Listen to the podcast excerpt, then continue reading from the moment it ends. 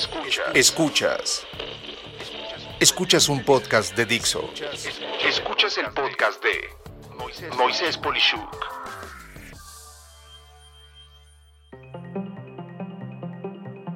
Cuando los sentimientos superan a la lógica empresarial.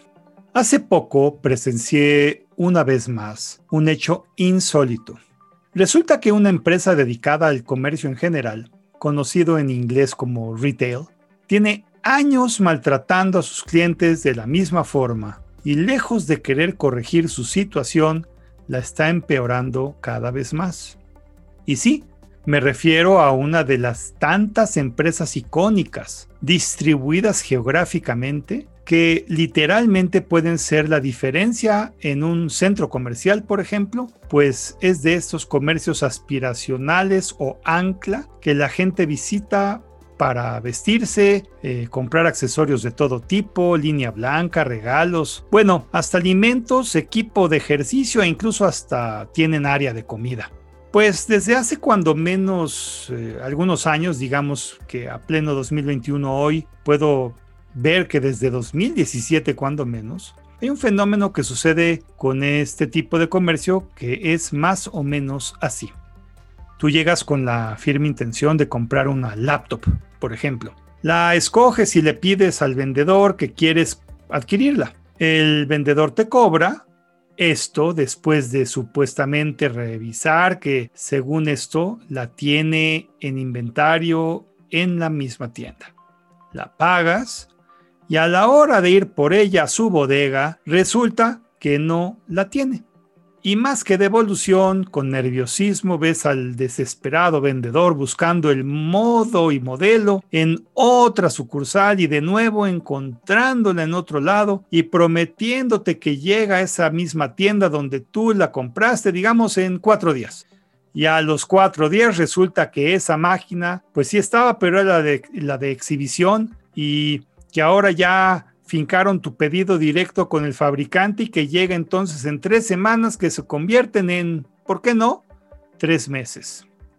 Esa experiencia de compra te deja ver lo mal que tiene ese comercio su tecnología para manejo de inventarios, donde lo común es que haya piezas fantasma, esto es, aparecen en el inventario, pero en realidad ya no existen. Y bueno, si de compras por internet se trata, peor la cosa, pues existe la posibilidad de comprar artículos que en realidad ya descontinuaron tiempo atrás, pero no se ha actualizado en su sistema. Y por último, para acabar de estropear todo, también me ha tocado comprar, digamos, tres sartenes de tres diferentes tamaños, donde en el piso de compra abiertamente me indican que no hay en la tienda, pero que los mandan sin costo a mi domicilio. Y para eso la persona que me atiende llena a mano, sí, a mano, tres papelitos para fincar tres órdenes, una por cada sartén, las cuales no se consolidan. Y así, en tres días diferentes de las siguientes dos semanas me llegan cada día diferente, un sartén diferente, todo porque no hubo un sistema que consolidara y enviara todo de golpe ahorrándome tiempo de espera a mí y a la tienda un gasto brutal de tres fletes para entregar en tres ocasiones diferentes un sartén cada vez, qué huella de carbono ni qué nada. Este comercio pierde mucho dinero, mucho, en este tipo de situaciones donde sigue operando de forma manual algunas cosas y en otras claramente no hay consolidación, ni logística adecuada, ni buen manejo de inventarios, ni nada. Cuando en tu negocio te das cuenta de algo así, puedo decirte, por ejemplo, en mi caso como empresario, que no hay lugar a anteponer mis sentimientos por una empresa o tecnología si esa empresa o tecnología es la mejor para corregir, compensar o resolver una mala práctica de negocio por mi parte.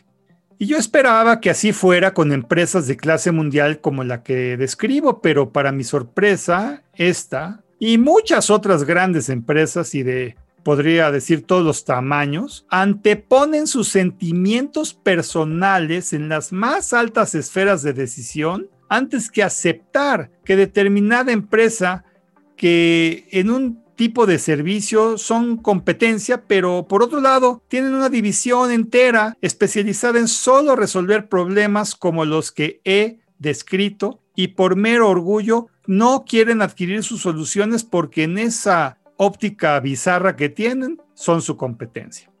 Quiero ser claro, esto es como decir que tú no le compras a Microsoft su hoja de cálculo de Excel porque eres dueño de un despacho contable y como Microsoft le vende a otros despachos contables, tú no estás dispuesto a comprarle a Microsoft su Excel porque atiende a tu competencia.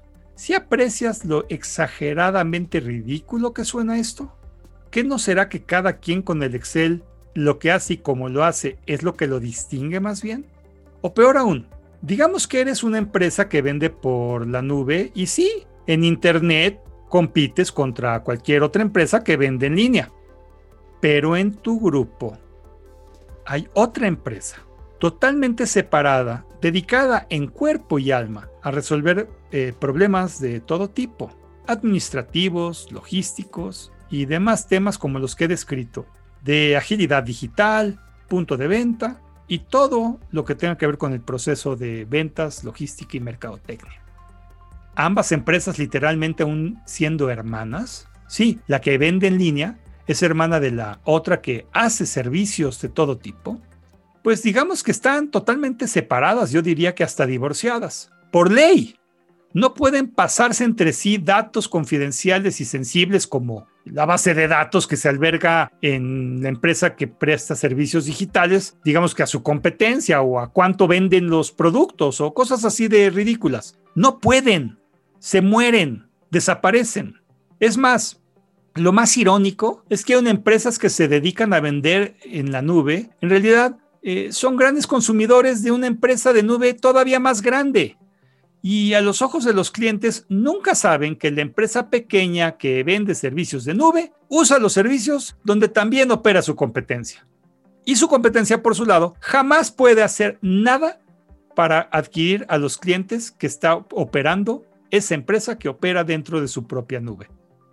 Mira, a mi modo de ver hay tres distintos escenarios.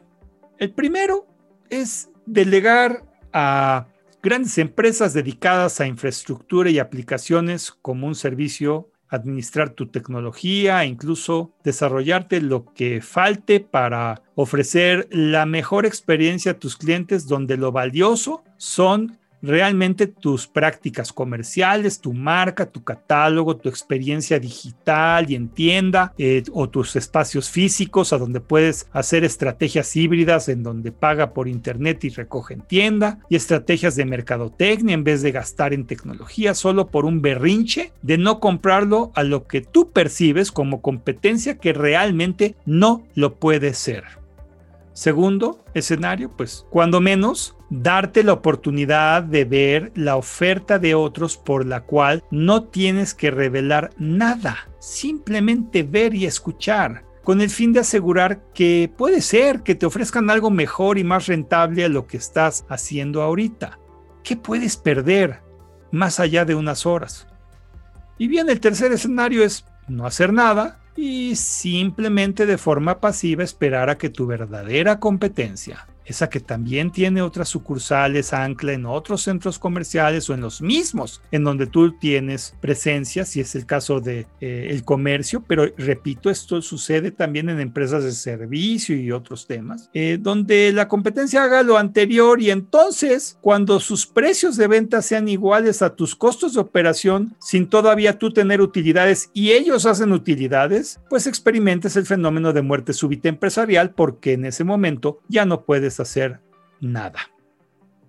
Repito, esto sucede también con empresas de servicio, me ha pasado a mí, en donde lo primero que me pregunta es que si yo atiendo a tal otra empresa con mis servicios. Y la respuesta es que sí, claro, yo no soy una empresa de exclusividad con nadie. Y entonces me dicen, no, si trabajas con fulanito, yo no puedo tener tus servicios. Y yo les digo, mira, eh, celebramos un contrato de no divulgación y exclusividad. Eh, me moriría como empresa si eso sucediera. Y lo que yo voy a hacer para ti es dramáticamente distinto que lo que voy a hacer para el otro. Y bueno, eh, muchos afortunadamente lo entienden y después de firmar contratos de no divulgación y confidencialidad y todo lo que los haga sentir confiados, en donde créeme que mi palabra vale más que cualquier otra de esas cosas como el titular de mi negocio, pues simplemente eh, hacemos lo que se tiene que hacer, todos contentos y se dan cuenta que podemos cohabitar, puedo darles servicios a ellos, puedo darles servicios a su competencia y el mercado es suficientemente grande para que lo que yo hago para uno sea dramáticamente distinto que lo que yo hago para otros. De estos tres escenarios, ¿en cuál estás tú? Yo espero en el que más sentido de negocio hace, toda vez que asegures que no hay ni habrá posibilidades de que, por contrato, la empresa que te preste servicios al mediano o largo plazo infle sus precios, por ejemplo, para sacarte del mercado después de que los empieces a usar, y eso es algo que si lo hicieran sería el suicidio de quedarse sin clientes y entonces como que para qué harían eso. Pero si esto no ocurre y no haces uso de lo mejor que hay disponible para ese momento en el que estamos, quiero afirmarte que estás matando a tu negocio. Pues prefieres maltratar al cliente, darle la peor experiencia de uso posible y esperar que te sean leales en vez de reconocer que haya alguien que pueda administrar y operar tu negocio de mejor forma y volverte altamente competitivo a nivel mundial, ahorrar en tus operaciones y logística, evitarte tener que comprar a lo loco tecnología y asegurarte de la mejor eficiencia operativa para que tú te dediques a eso que sí haces tú, que son mejores prácticas comerciales o de servicio en lo que tú haces o te dedicas. Entendámoslo bien. Ya no estamos en la época donde el grandote se come al chiquito. Más bien estamos en la época donde el ágil se come al lento y el tamaño es irrelevante. Si conoces a alguien en esa situación, por favor, hazlo reflexionar. La soberbia y sentimentalismos infundados por cuestiones mágicas o pensamiento mágico no pueden tener espacio en los negocios. Al contrario, debemos de hacer lo mejor posible por nuestros clientes y con ello asegurar la lealtad y mejor experiencia de uso de nuestros servicios. ¿No crees? Soy Moisés Polishuk y agradezco que me hayas escuchado. Hasta la próxima.